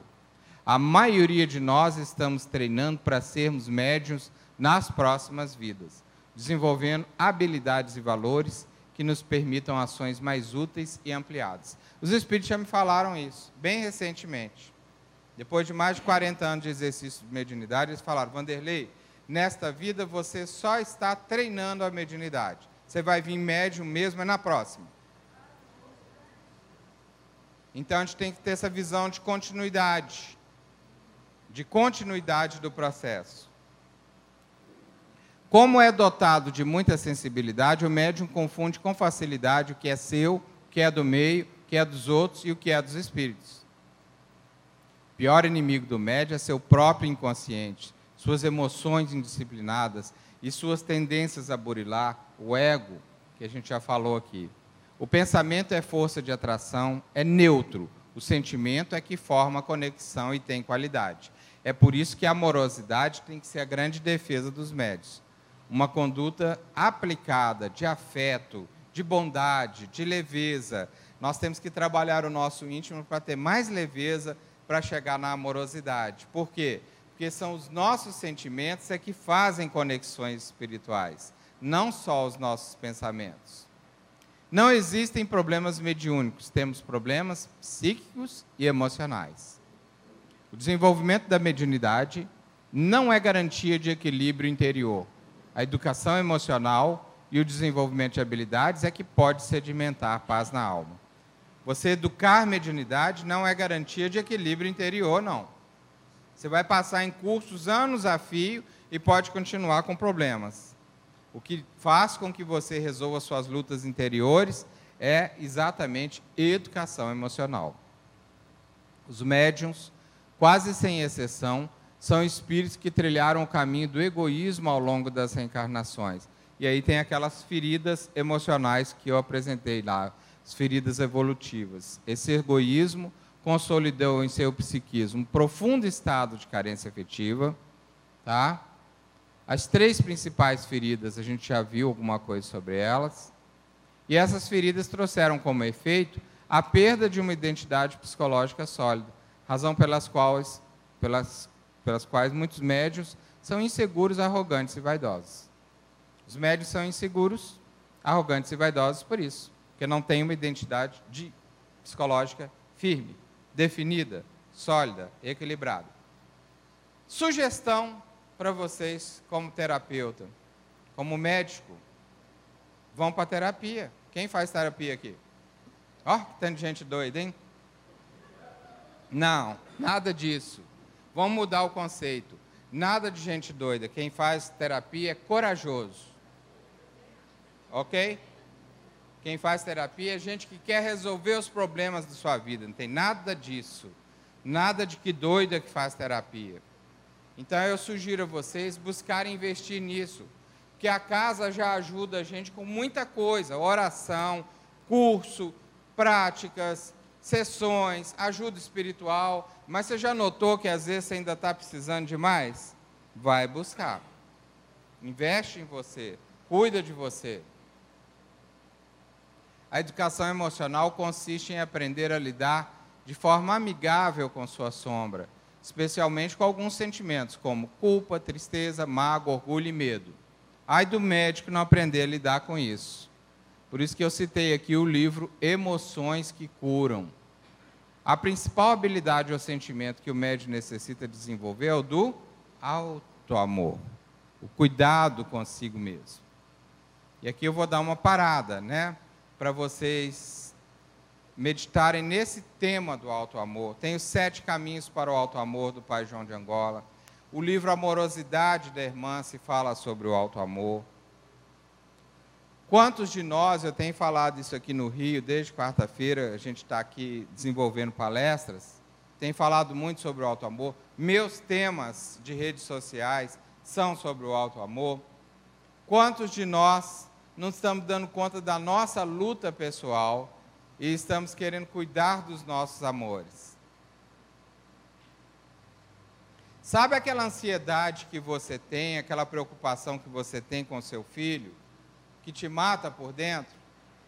Tem isso aqui? Tem. Você chama isso de amor, mas de amor nisso tem muito pouco. Essa luta interior, ela tem um monte de coisa. Tem culpa, tem mágoa, tem medo de perder o seu filho e uma série de outras coisas nessa constelação do amor. Tem amor também, mas tem tudo isso. Então o amor não vem sozinho. E às vezes você fica querendo dar conta do filho, do marido, da amiga, do amigo, da esposa, não sei quem mais, sei quem mais, sei quem mais, tentando resolver os problemas que são dos outros e numa ilusão profunda sobre esse tema do amor. Primeiro, ninguém resolve o que é dos outros. Segundo, se o outro não quiser, nem ele vai resolver. Terceiro, o processo é esse você veio aqui na terra para definir, resolver e libertar e curar uma só pessoa. Quem? Você. Com seus amores, você pode dar uma colaboração. Você pode apoiar, pode corrigir, chamar atenção, participar. Mas quem é que tem que resolver os problemas que são deles, dos seus amores? Eles, seu filho, seu marido. Às vezes seu marido não quer resolver. Vão na gira, amor. Lá na gira você vai resolver. Não engana o seu marido. Às vezes o marido não quer resolver. Já deu para você parar para pensar nisso? Que às vezes ele quer outra coisa? Você deve estar mesmo debaixo de uma obsessão. Não. Às vezes a pessoa está precisando de ajuda. Ele está atormentado, não está bem, não gosta mais de você. É difícil admitir isso, né? Às vezes ele quer acabar com tudo quer se matar, quer acabar com o casamento, está te traindo. Difícil, né, admitir isso. E aí você acaba com a sua vida por isso. Pai, por favor, faz um pedido para algum, para o Xum, para resolver os problemas lá do meu marido. Ele vem, vem o pai, ouve tudo. O Xum vai dar uma colherzinha. Mas quem tem que resolver é ele. Nem você vai poder interferir nesse processo. Por quê? É seu marido, mas não é seu. É seu filho, mas não é seu. É sua esposa, mas não é sua.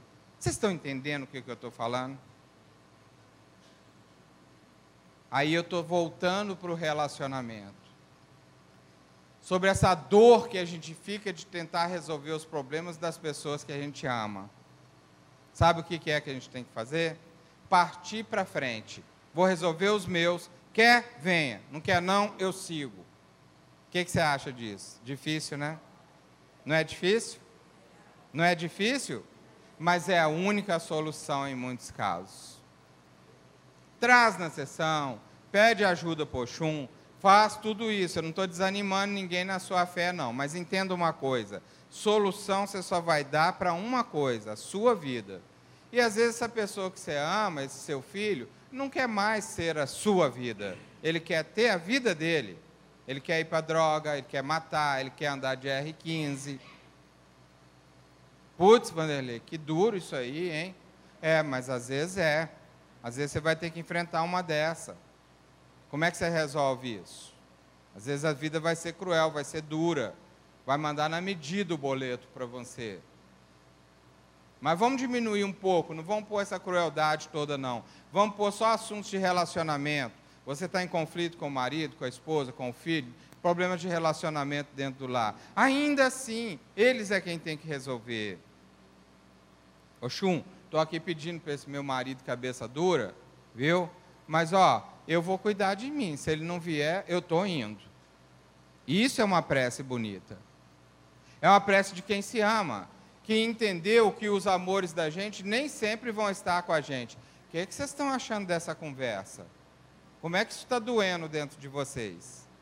Me conta. Como?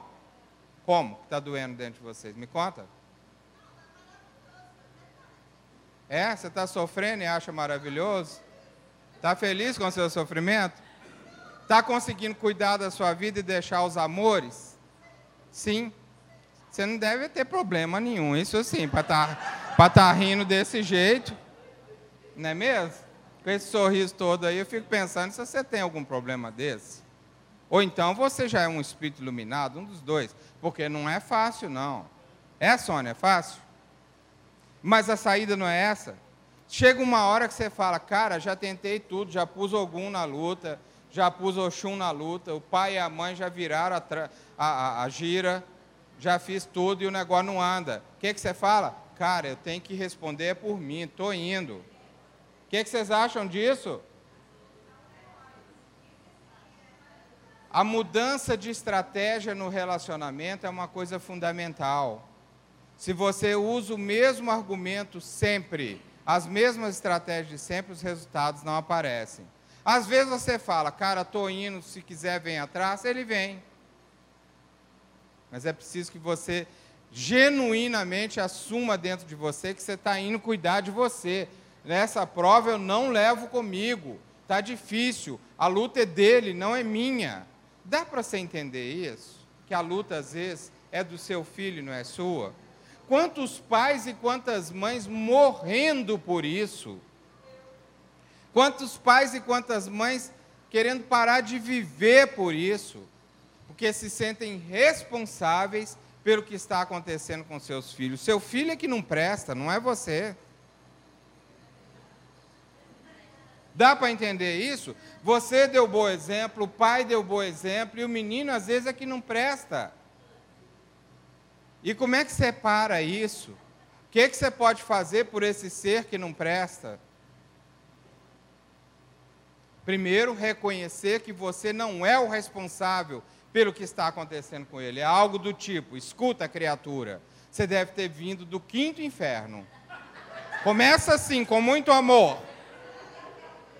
E eu fiz o que eu pude como sua mãe, como seu pai, para poder dar o exemplo para você. Você não quer melhorar. Então, vamos mudar muita coisa daqui para frente. Prepare-se. Enfrente essa moçada que está nascendo. Enfrente esses marido mimado. Enfrente essas esposas ciumentas. Você está aqui rezando, está no curso com Vanderlei e ela está mandando um WhatsApp. Que hora que você chega, amor? Onde você está? Ah, vai para o inferno. Você já falou que está aqui. Escreve para ela, Vanderlei mandou você para o inferno. Estou aqui até a hora que acabar. Nem estou pegando ninguém, estou só rezando. Começa a mudar a estratégia. Começa a ser mais dono de si. Ora, se você continuar me enchendo o saco tanto assim, passando os limites, eu não sei o que, que eu vou fazer, não. Mas não vai ficar bom, não. Chega. Ou você confia em mim ou acabou. Eu não faço nada para te dar a razão de fazer isso. Isso é mudança de estratégia. Ah, não quer largar a, a droga? Não, meu filho. Acabou a mesada, acabou o iPad, acabou o iPhone, acabou não sei o quê, acabou não sei o quê, acabou não sei o quê. Pague você sua faculdade e saia de casa em uma semana. Qual pai que tem coragem de fazer isso? Mas seria o ideal em alguns casos. Em alguns casos.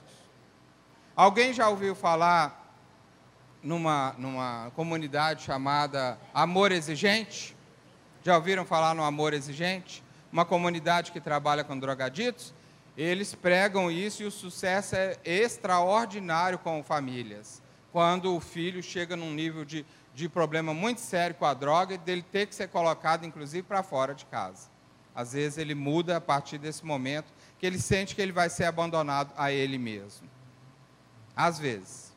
Mas o certo é que ficar dentro de casa, mantendo uma pessoa dessa, em nome do amor, fazendo desobsessão, fazendo trabalho, fazendo não sei o quê, há estratégias para tudo. E nós temos errado muito nas nossas estratégias em relacionamento. É aí que as coisas pegam no campo da amorosidade.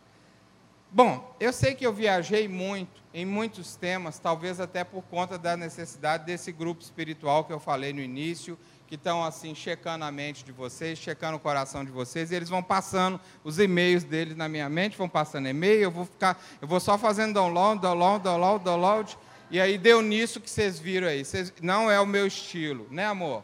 Eu tenho um estilo aqui mesmo no Rio, essa é a primeira que sai do é, é a primeira que sai do script. Exatamente porque aqui é macumbaria, velho, entendeu como é que é? É do jeito que nós gosta, né, meu amor? é como nós gosta. Então é o seguinte, e-mail vieram, as respostas estão aí, os assuntos estão aí. Imagino como é que a cabeça está fervilhando. Vamos tomar um café, eu preciso desse time também. E daqui a pouco, que hora que é que nós voltamos? Nós voltamos em 15 minutos. Eu queria pedir aos irmãos o seguinte, que não esqueçam as, as perguntas para o nosso irmão Vanderlei. Nós vamos ter 30 minutos. Lembrar também aos queridos irmãos que na próxima segunda-feira, às 8 horas da noite, nós teremos gira de consulta com os pretos velhos, às 8 horas da noite, abertura dos portões às 6 horas, estão todos devidamente convidados. E na outra segunda-feira, dia 22 de abril, para quem não sabe, o Templo Estrela do Oriente estará completando o seu 12º aniversário. Então teremos três comemorações nesse dia, além do aniversário de 12 anos da nossa casa, obviamente a gira em homenagem ao Ogum, que estaremos às vésperas de Ogum, Sim. e também o vigésimo aniversário de feitura do santo da minha esposa e mãe espiritual Flávia Barros. Então, Beleza. três motivos, uma sessão festiva, estão todos convidados dia 22 de abril, às 8 horas da noite, tá certo? E agora nós vamos ter esses 15 minutinhos para o cafezinho. As perguntas para a gente poder trabalhar isso. isso. E depois vamos ter a comunicação espiritual sim, viu? Se Deus quiser. Opa, Pai João vem aí, gente. Vamos lá, hein? Deus quiser. Um abraço. Ventiladores, tá? E vamos fazer silêncio absoluto. Vamos começar com as perguntas.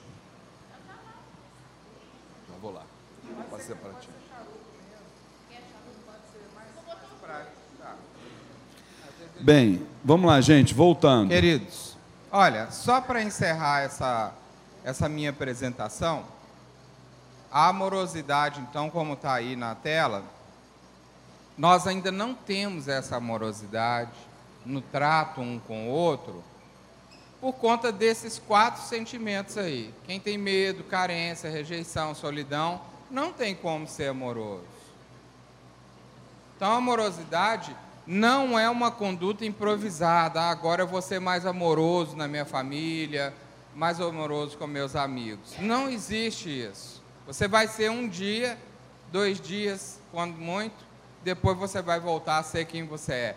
Cheio de medo, carente, solitário e rejeitado. Então a irmã se ensina dentro do livro Amorosidade como resolve essas quatro vias. Como trabalhar medo, como trabalhar carência, como trabalhar a solidão e como trabalhar a rejeição. Com o trabalho interno que você vai resolvendo essas coisas dentro de você, você vai se tornando naturalmente uma pessoa mais amorosa, mais madura, mais cuidadosa nas suas palavras, com seus gestos, com seu modo de viver. Isso é a maturidade, não de idade, mas a maturidade emocional que decorre do trabalho que você faz com essas coisas dentro de você.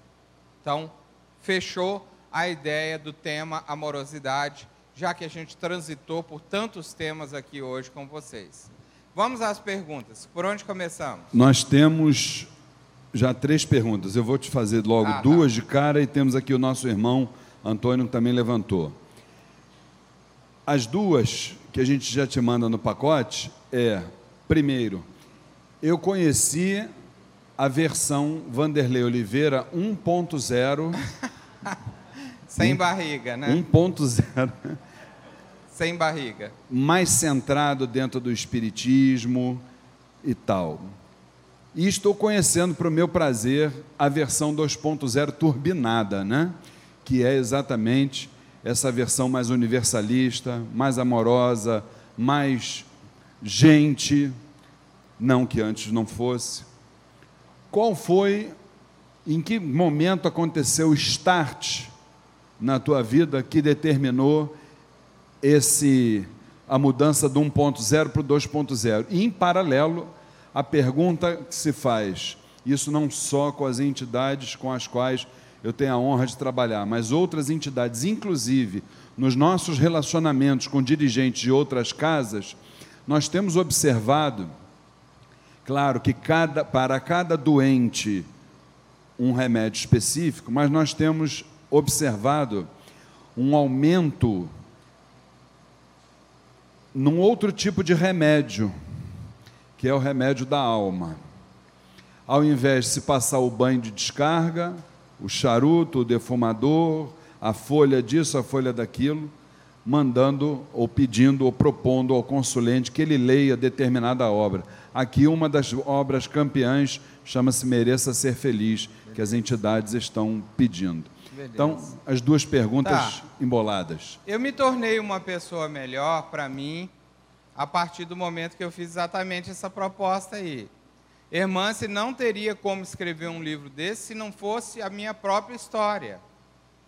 Não que eu seja um exemplo de amorosidade, mas eu trabalhei, trabalho e continuo trabalhando toda essa sombra interior, harmonizando um pouco mais com minhas características. Eu sou um ariano, nascido em 1 de, de abril, imaginem isso, né? Filho de Xangô, durão, com Iaçã para avacalhar, entendeu? Para badalar, barraqueira. Olha, Ariano, Inhaçã e Xangô, imagina esse trem junto. Não é brincadeira.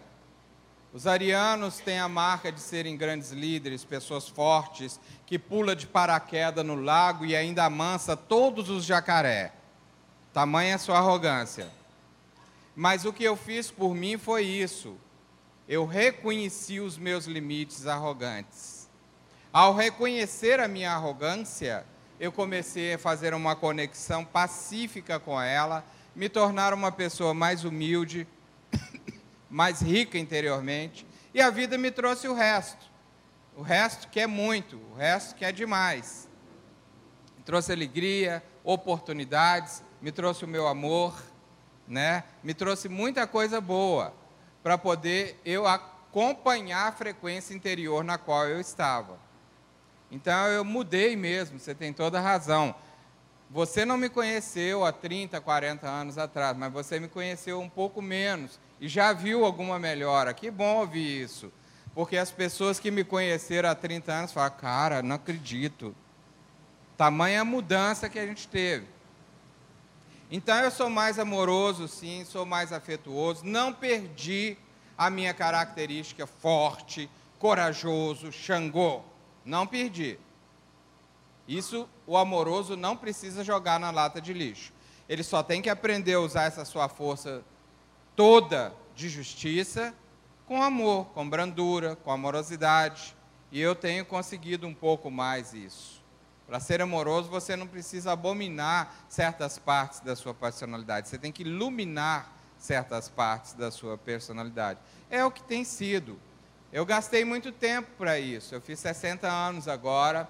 Então, é muito bom que vocês que são mais novos, vocês que estão na caminhada, descobriram uma banda maravilhosa que é essa Umbanda de hoje. Da minha época era outra. Eu comecei na Umbanda, depois fui para o Espiritismo. Vocês aproveitem isso para exatamente fazer o que o Luiz falou. Investir em vocês. Fuma seu charutinho, faça seu banhozinho, usa seu patuá, toda a ritualística maravilhosa da Umbanda, mas entenda que o ritualismo emocional é a sua grande conquista. Os próprios Exus, os próprios espíritos que comandam a Umbanda no astral, estão na linha de frente desse pensamento, da importância de você se tornar um filho mais moralizado, mais educado espiritualmente, na sua conduta. É aí que está. Adianta fazer o, o ritual direitinho, tudo certinho, mas daí a pouco você, diante daquele WhatsApp lá do marido, você manda aquela energia negativa. Então é isso. Segunda pergunta é sobre. A segunda pergunta seria por que, que determinados remédios ligados ao magnetismo, folhas, é, animal, o magnetismo vegetal, o magnetismo mineral e tal, muitas vezes estão sendo, estamos observando um crescimento é, é, em determinadas entidades e para determinados pacientes, onde essas entidades estão ministrando aquela obra que, na, na, verdade, será uma, uma, uma, uma, construção definitiva para determinadas tá, pessoas. Entendi. Tá, você falou até do, do merecer ser feliz, lembrei. Exatamente. Por quê? Porque todo o ritualismo bandista tem uma frequência que corresponde à nossa vida espiritual. Mas ela não resolve o que está na nossa vida espiritual.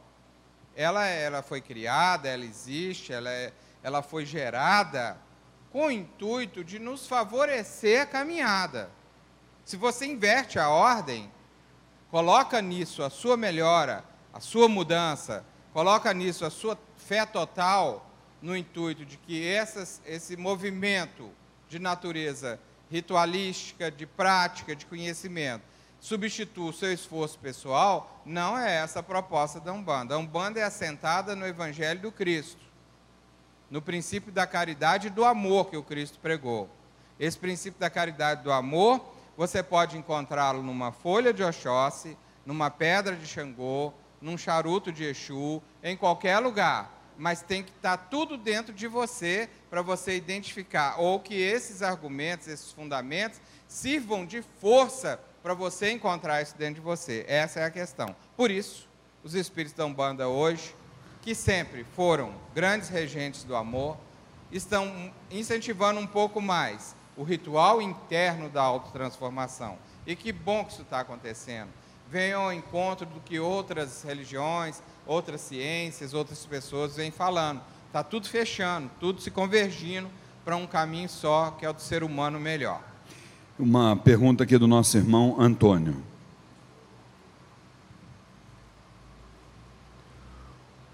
O livro Eclesiastes, no Antigo Testamento, começa assim: vaidade das vaidades, tudo é vaidade.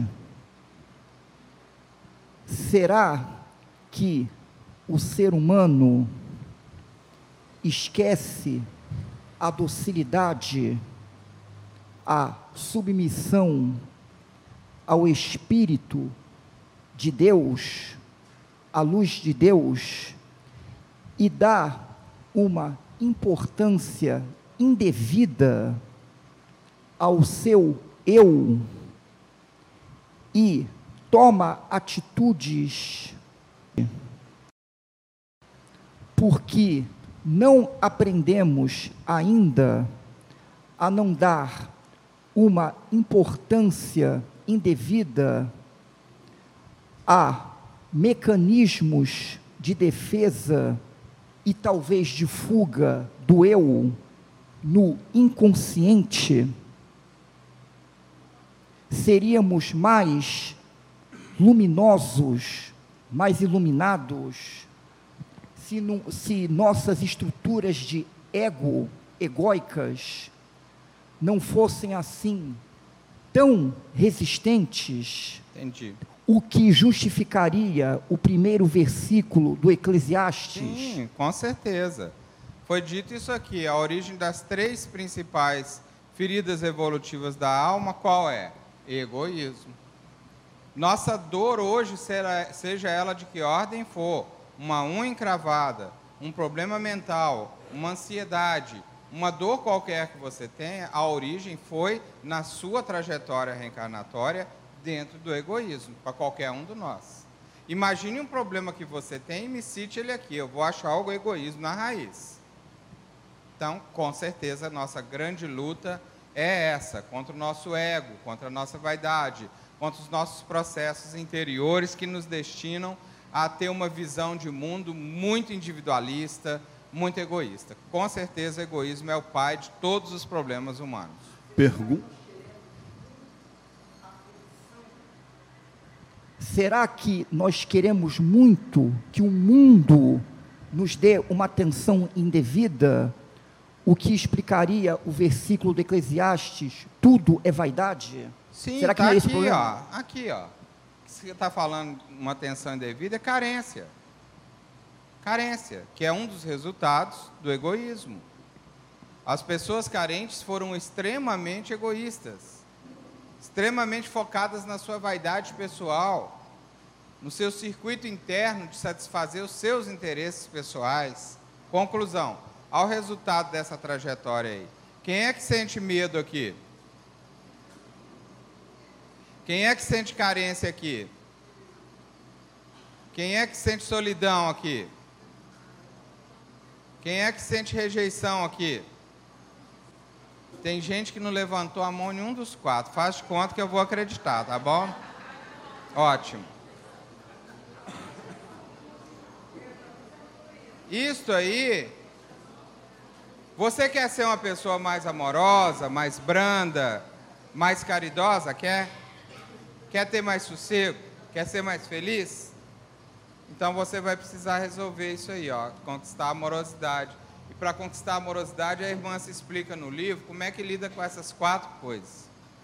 Perguntei ao doutor Inácio Ferreira, numa das nossas reuniões lá em BH, qual o conceito que ele tinha de felicidade. E ele me respondeu assim: felicidade para mim é uma pessoa que dorme na hora que deita, vai no banheiro com o relógio marcado e não tem enxaqueca. Que, que vocês acham disso? Dorme na hora que deita, vai no banheiro com o relógio marcado na hora, que é um reloginho intestino, e não tem enxaqueca. O que, que vocês acham desse conceito de felicidade? Hein? Eu fiz um estudo da resposta dele e identifiquei que os três pontos que ele mexeu correspondem à grande maioria das dores humanas: problemas de intestino, problemas de enxaqueca e problemas com sono. Então, felicidade é alguém que deita e dorme. Quem, quem consegue isso? Que bom, né? Quem consegue, já é um passo. Tem o relógio, se você entrar no banheiro de manhã, eu sou desses. É, olha lá, até os segundos, né, amor? São perfeitos. E que não tem enxaqueca. Caramba! Olha o conceito de felicidade que o doutor Inácio foi buscar. Entendeu? Então, essa é uma questão que nós temos que pensar. Se você quer ser feliz, você tem que entender esse processo da amorosidade, como resolver essas questões dentro de você. A vaidade que ele mencionou é um item dentro do processo. Ela aparece muito ali, ó, no nível da rejeição, principalmente. As pessoas que se sentem rejeitadas têm problemas muito sérios com vaidade. Não vou poder explicar isso aqui agora, mas lendo o livro da irmã você vai entender. Nós temos só mais cinco minutos. Alguém tem pergunta para o Vanderlei? Não tem? A gente tem uma perguntinha aqui que ficou pessoal lá de Tá. cima perguntou? Lá de cima. É, se você se você concorda e acha e tem essa opinião também, que a data limite seria realmente 21 de julho de 2019. A que o Chico falou, sim. Mas é essa a sua data limite? Para mim, o mundo está melhor a cada dia. Chico foi muito sábio de deixar esse assunto em aberto, dizendo que se o homem tomasse algumas medidas nos últimos 50 anos, ele avançaria no mundo. Eu, de, eu sou desse grupo. Aliás, eu não tenho a menor dúvida de que o homem tomou todas as medidas para que o mundo avançasse, apesar das coisas como estão aí. Entendeu? O que tem faltado a nós, especialmente a nós brasileiros, nesse momento que nós estamos vivendo, é mais informação mesmo e um sentimento mais educado para acreditar no bem. O Brasil entrou num novo ciclo, o mundo entrou num novo ciclo e nós não entendemos o que, que é novo ciclo, porque nós estamos querendo presidente perfeito, governo justo a, a, daqui a meia hora e um mundo que não existe nesse planeta. Nós não somos educados para entender que um processo social que está às ruínas vai levar pelo menos 50 anos para a gente poder mudar isso aí, aqui no país, em lugar que vai gastar mais. Os espíritos me disseram, e eu divulguei isso ardentemente nas minhas redes sociais, que eles gastaram 40 anos de trabalho no bem para chegar onde nós estamos agora. Eu não estou falando de um nome X, de um partido X. Isso é mediocridade. Você escolher uma pessoa, um partido, para poder ser sinônimo do que eu estou falando. Tenha lá seu político de estimação, em quem você acredita, sua sigla, mas isso é pequeno diante do que eu estou falando de Brasil em novo ciclo. Foram 40 anos de trabalho que os espíritos tiveram no Brasil que eu estou falando. Joga 40 anos para trás, vê a história do país, o que estava acontecendo há 40 anos. Quem estava na cabeça dessa mudança é Marechal Deodoro da Fonseca e Juscelino Kubitschek, junto com uma equipe enorme. Divulguei isso muito na época das eleições no meu Facebook. E aí as pessoas não enxergam o que é novo ciclo. Por quê? Porque estão cobrando de um governo coisas que até hoje não foram feitas no nosso país. Em três meses, quero que um governo resolva os problemas de mais de não sei quantos séculos no nosso país. Nós vamos precisar de muita educação, vamos precisar de muita mudança de postura. Acho vergonhoso a visão política que o espírita tem do que está acontecendo no país, torcendo para a ideologia X ou Y, não importa o lado, isso é pequeno, isso é medíocre, tem que enxergar o que está acontecendo do lado de lá. As informações que os médiums, como Robson Pinheiro, eu e vários outros passamos, foram vistas por muitos companheiros de doutrina como tendência ideológica nossa. E as coisas estão todas se comprovando agora e vão se comprovar mais. Porque nós não inventamos essas coisas.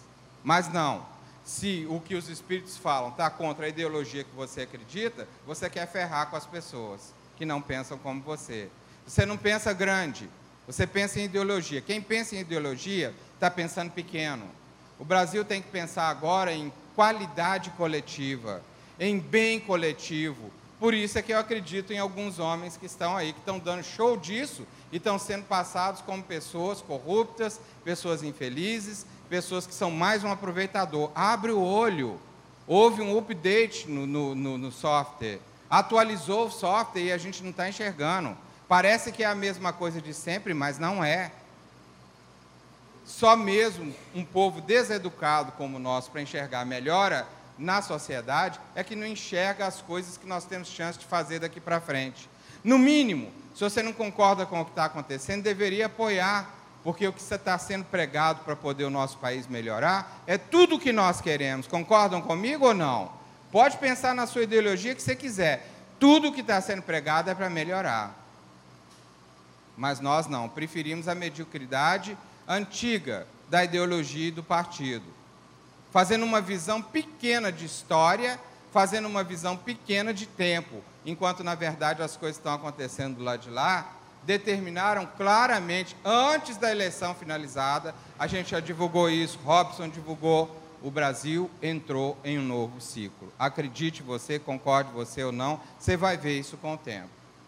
Entrar em novo ciclo não significa perfeição, coisas resolvidas rápidas. Muita gente quer isso. Isso já faz parte dessa visão pequena de política nossa. Vamos abrir a cabeça, vibrar positivamente, acreditar mais. A última vez que eu tive aqui, eu revelei a vocês a guerra no astral que estava no Rio de Janeiro. Vocês lembram disso quando eu passei Foi, aqui? foi. Piorou terrivelmente. A gente previu isso. Tá aí. O que está acontecendo? Piorou terrivelmente. Centro de Umbanda continua sendo queimado. Certeza. Então, a gente está tendo a visão, está tendo a informação. Nós não estamos passando as informações por questões ideológicas. Eu não defendo partido nenhum. Eu acredito em algumas pessoas. Eu acredito em algumas pessoas porque elas têm ideias nas quais eu acredito, mas não faço apologia a ninguém, nenhum deles. Quem faz apologia a político está ainda na fase da idolatria, está ainda na fase de engano, de ilusão. Nós estamos precisando virar europeu nesse ponto. O europeu não faz apologia, ele é frio. Eu acredito nesse por um processo racional. Nós estamos precisando de um pouco disso. A gente está pondo muito sentimento onde tem que ter um pouco mais de razão. E pondo muita razão onde tem que ter um pouco mais de fé. É muito importante a gente abrir os olhos para isso aí. Então, eu não sei se eu te respondi. Eu acredito num mundo melhor, só nisso. Deus e acho quiser. que nós vamos tocar o barco aí tranquilo. Não vai Maravilha. explodir nada, não. Se Deus quiser.